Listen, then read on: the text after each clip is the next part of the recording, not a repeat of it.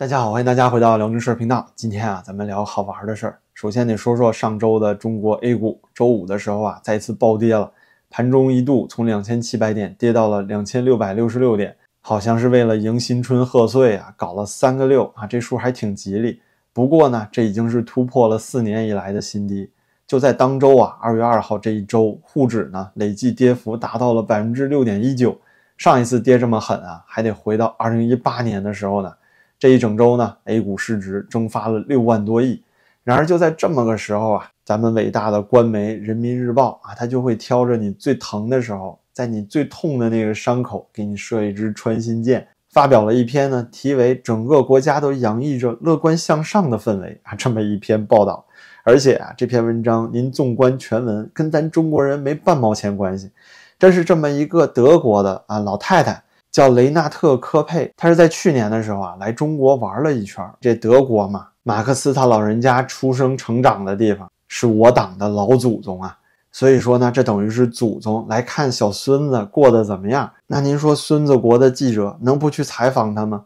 于是呢，问了这个科佩一些问题，记录在这篇文章里了。其中啊，科佩就谈到说，中国干得太好了。这中国呀，在住房、医疗、教育啊等等方面进步明显，人民生活得到了巨大提升，所以整个国家呀都洋溢着乐观向上的氛围，给我留下了很深刻的印象。老太太回到德国之后呢，又在他们自己党派的那个网站上写了一篇文章，说到啊，中国共产党是一个正在自己国家建设社会主义的马克思主义政党，我们深知这条道路充满艰难险阻啊，中国的同志也意识到这一点。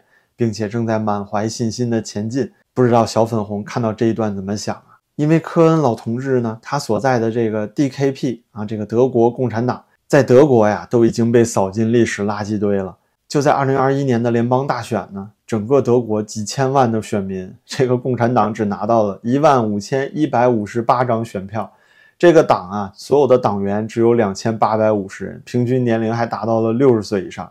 再这么发展下去，这共产主义的源头它要亡啊！所以您也可想而知啊，如此失望失落的老太太，在自己的祖国诞生的共产主义活不下去了。但是在遥远的东方神秘大国啊，这个共产主义呢依然在欣欣向荣，所以他难免发表感慨。这意思就是啊，还是孙子混得好啊！但是说白了，中国不就是在被马克思主义的共产思想所殖民吗？中国这九千八百多万的共产党员，那不都是德国马克思主义的徒子徒孙吗？这些人算不算被西方思想殖民？算不算直人呢？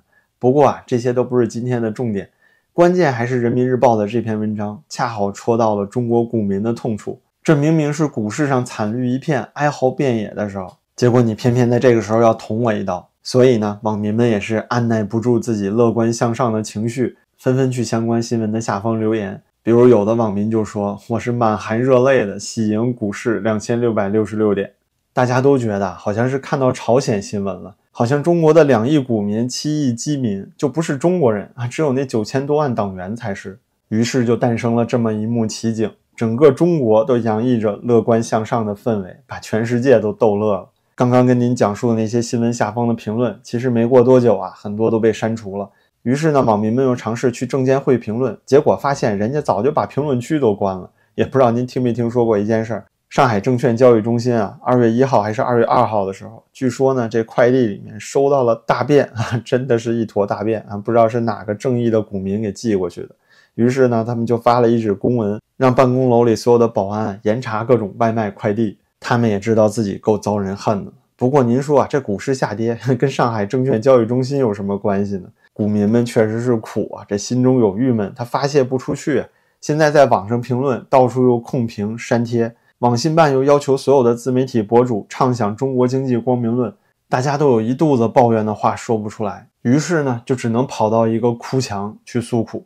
中国互联网啊，有两个经典的哭墙，都在微博上。第一个哭墙呢，就是李文亮医生的微博。那李医生已经离我们而去了，是吧？但是在他生前最后一条微博的下面，依然还有几百上千万条的评论，都是在抱怨社会不公，政府有多狠，老百姓有多苦。还有另外一个哭墙，就是美国驻华大使馆的微博，因为美国不是每年都会给中国做那么一个中国人权状况的白皮书吗？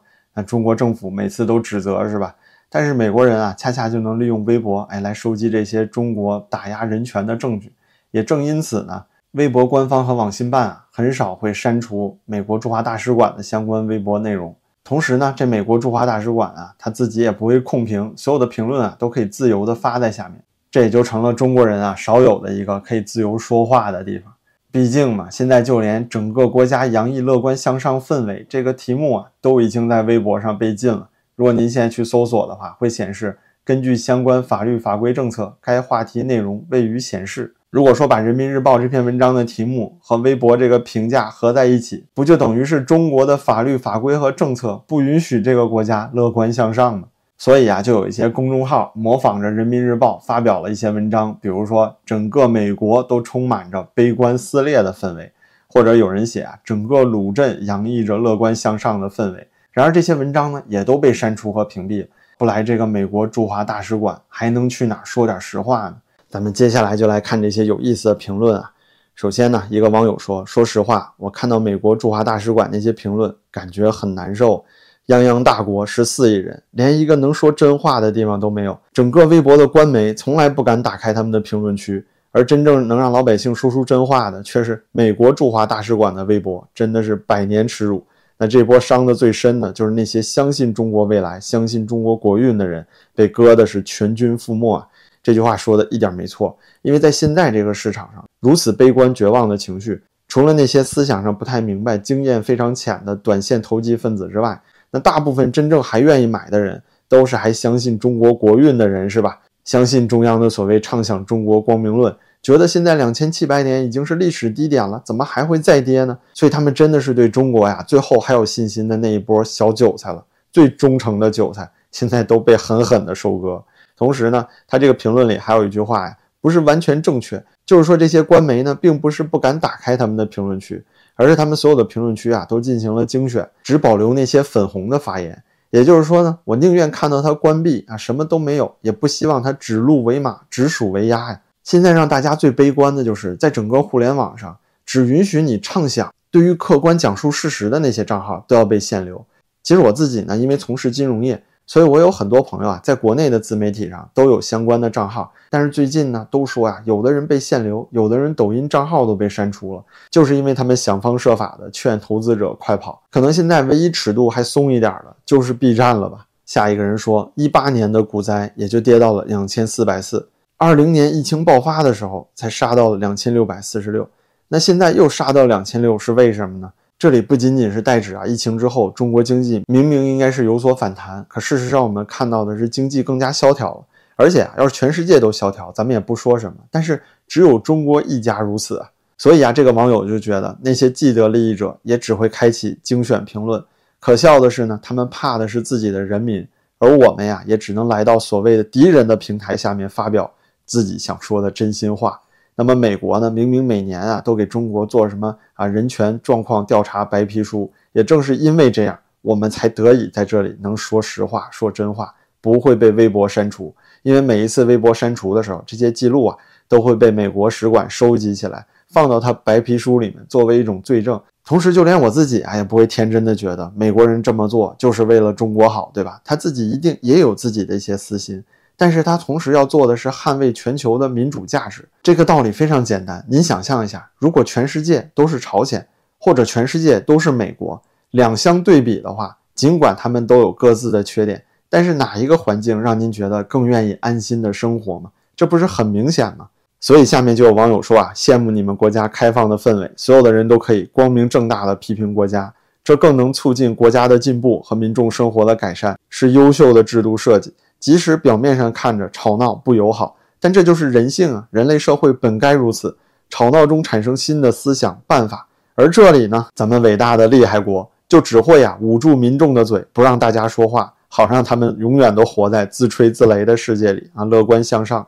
接下来这一位呢，引用了别人的一句话：当你来到一个国家，发现报纸上全都是好消息，我敢打赌，他们国家的好人全被关在了监狱里。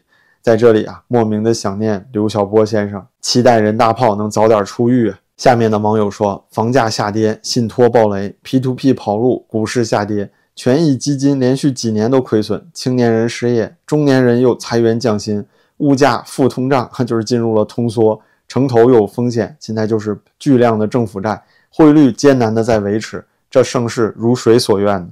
这里还有一位真爱国的朋友，他说啊，如果真是金融战，我们输了，认了，无所谓了。可关键是啊，我们是被最信任的人背刺了，变成炮灰了，无限的做空火力，买不完，根本买不完啊！这句话来自于贝莱德啊，去年说的一句经典的话。之后，贝莱德呢宣布清仓所有中国 A 股，人家去年就已经不玩了。现在这个网民说呢，他一年亏了百分之四十，之后一个星期之内啊又亏百分之四十，任人鱼肉，还是被自己曾经最信任的人当成鱼肉。基金融券做空，限售股融券做空，大股东减持套现，做空工具啊，这些力量无穷无尽。而且下面还有很多人啊，同样都反映有删帖删留言的情况。比如说啊，有人讲，我就说了一句，现在这种属于赛博游行吗？结果就被删帖。五四运动什么的都没这么镇压吧？还有人说啊，微博删帖的，你是中国人吗？能不能理解你的同胞今天发生的一切，遭遇的这些不公？能不能不删？啊没办法，朋友们，网评员也得吃饭。这里有人说，所有人都是一个整体，别人的不幸就是你的不幸，所以不要丧钟为谁而鸣，它是为你而鸣。因为社会是一艘大船，所有的人都在这一条船上。当船上有一个人遭遇不幸的时候，很可能下一个人就是你。这里让我想到的就是2022年的贵阳大巴。其实我们所有人都在这辆大巴上，只是他们先下车了。这里有人讲，终于懂了这句话。我可以不同意你的看法，但我誓死捍卫你表达看法的权利。还有人担心啊，美国大使馆会不会被封号？这个大家尽可放心啊。如果美国驻华使馆被封号，我相信有一天也许真的会发生。但是当那件事发生的时候，那可能是中国经济真的要崩溃了。接下来有人讲，听说大 A 市值一个月的时间从七十七万亿跌到六十七万亿，这么大的新闻，主流媒体都集体失声。是啊，别说这件事失声，之前那些火灾的新闻不也都失声了吗？所以这个网友说啊，他都已经分不清到底是梦境还是现实了。现在的中国社会太魔幻了。接下来有人讲，一个月跌没了两年的工资，金融强国，我很幸福。还有人说，严重怀疑政府没钱发年终奖了，利用这种手段来骗股民的钱，派胡锡进骗人进场。接下来有人呢引述了毛泽东的一句话：他们怕群众，怕群众讲话，怕群众批评。哪有马克思列宁主义者怕群众的道理呢？有了错误自己不讲，又怕群众讲，越怕就越有鬼。我看不应当怕，有什么可怕的呢？我们的态度是坚持真理，随时修正错误。这是毛泽东啊当初要打击异己的时候说的话，这也是现在啊中国政府最大的悖论。所有你指责别人的话，都可以用作别人来攻击你的最好的回旋镖。下面的这个人说的话，大家应该看过很多了。如果尖锐的批评消失，温和的批评就会变得刺耳；温和的批评被禁止，沉默就是居心叵测。沉默不被允许的话，那赞扬的不够卖力将是一种罪行。如果世界只会允许一种声音，那唯一存在的声音啊，就是谎言。其实从这个道理啊，我们也能衍生出来，去思考一下什么是完美的民主社会。其实没有什么民主社会是完美的。如果说真的要一个百分之百尽善尽美、没有任何缺点的民主社会，那结论一定是朝鲜。接下来这个朋友呢，就说了刚才和我一样的观点，让这些买基金的人啊都赶紧赎回吧。他们拿着你们的钱去高位拉股票，然后无限循环借出转融通，赚的这些手续费呢还不算入基金的净值，就等于是你们出钱砸股票，带着你自己的基金下跌。但根本不耽误基金公司赚钱，因为这些公募基金呢，它本身是不靠基金增值来赚钱的，它是靠手续费来赚钱的。交易越多，持有基金的时间越长，它赚的越多。下面这个朋友说的就更有意思了。从前我们家有头驴，半夜呀老是叫个不停，我一气之下给它下了哑药。本来以为啊，哎哑巴了，它能安分一点。结果呢，它每天又用恶狠狠的眼光盯着我，于是啊，我把它眼睛也蒙上了。为了万无一失，我还得在他耳边天天的说：“你应该现在洋溢着乐观、积极向上的态度了吧？”接下来赶紧就有人评论，一直是看多做多，相信国运。结果我错了。下面有一些网友总结：中国股民在美国门前声泪俱下的哀嚎，形成了壮观的哭墙，真乃千古奇观啊！所有的这些评论来自五湖四海，全国各地，就把二月三号股灾这一天呢，闹得比春晚还热闹。下面还有人讲希特勒模式和斯大林模式的区别是，前者是由刽子手自己颂扬刽子手，而后者呢更富于悲剧性，是由受害者来颂扬刽子手。下面这位网友说：“不要怪股民们情绪崩溃失控，这一周啊五个交易日，天天四五千家大跌，一个月各大行业的 ETF 普遍暴跌百分之二十左右，而且呢，阴跌两三年了，又短期继续暴跌。在这种情况下，IPO 还在加速，有考虑过股民们的感受吗？这种制度上的各种漏洞被吐槽，甚至被过度解读，不是很正常的事情吗？但问题是啊，即使这样，大家竟然都没有发泄情绪的渠道。下面还有人一语道破，说来看看，断人财路就是杀人父母，你们就作吧，民心都作没了，看你们怎么做江山。别说中国人不知道反抗，你关键是别动了他的逆鳞。中国人啊，最敏感的就是三件事儿。孩子、票子、房子，这回啊是票子、房子全都动了。这个孩子呢，当然也不愿意生了。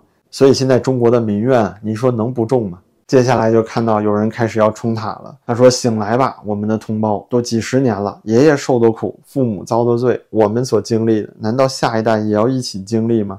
还有人说啊，想知道一个人独裁最后结果怎么样，看他的老朋友就知道了。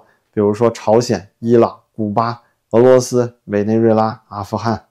那么聊到这里呢，其实下面的微博留言啊还有非常非常多，咱们就不去一一的聊了。我想都聊完啊，可能几个小时都不够。但是今天这期视频咱们一定得做出来，因为这样一个有意思的长颈鹿运动，咱们怎么能不去纪念呢？是不是？美国驻华大使馆发表的这篇文章，明明是利用科学技术来帮助科研人员保护长颈鹿的。但是被中国的网友受灾严重的股民给玩成网络哭墙了。这二零二四年才刚开始，股市的危机就已经深陷泥潭了。那么中国的二零二四年啊，这个龙年可能会非常凶险啊。如果说中国政府啊继续现在这种自吹自擂、掩耳盗铃的氛围，那么哪怕是不相信中国崩溃论的我呀，都确实开始担忧，是不是一场经济浩劫真的就要来了？您想想啊，如果说连我这样的人都有这样的想法。那那些有钱人、资产过亿的人，如果他现在不是赵家人的话，他还敢安心的把自己的钱留在国内吗？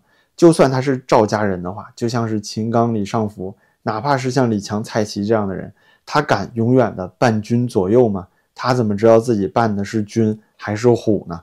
那么在今天这期视频最后啊，结束之前，咱们就用推特 X 平台上一个用户特别有才的对联来收尾吧。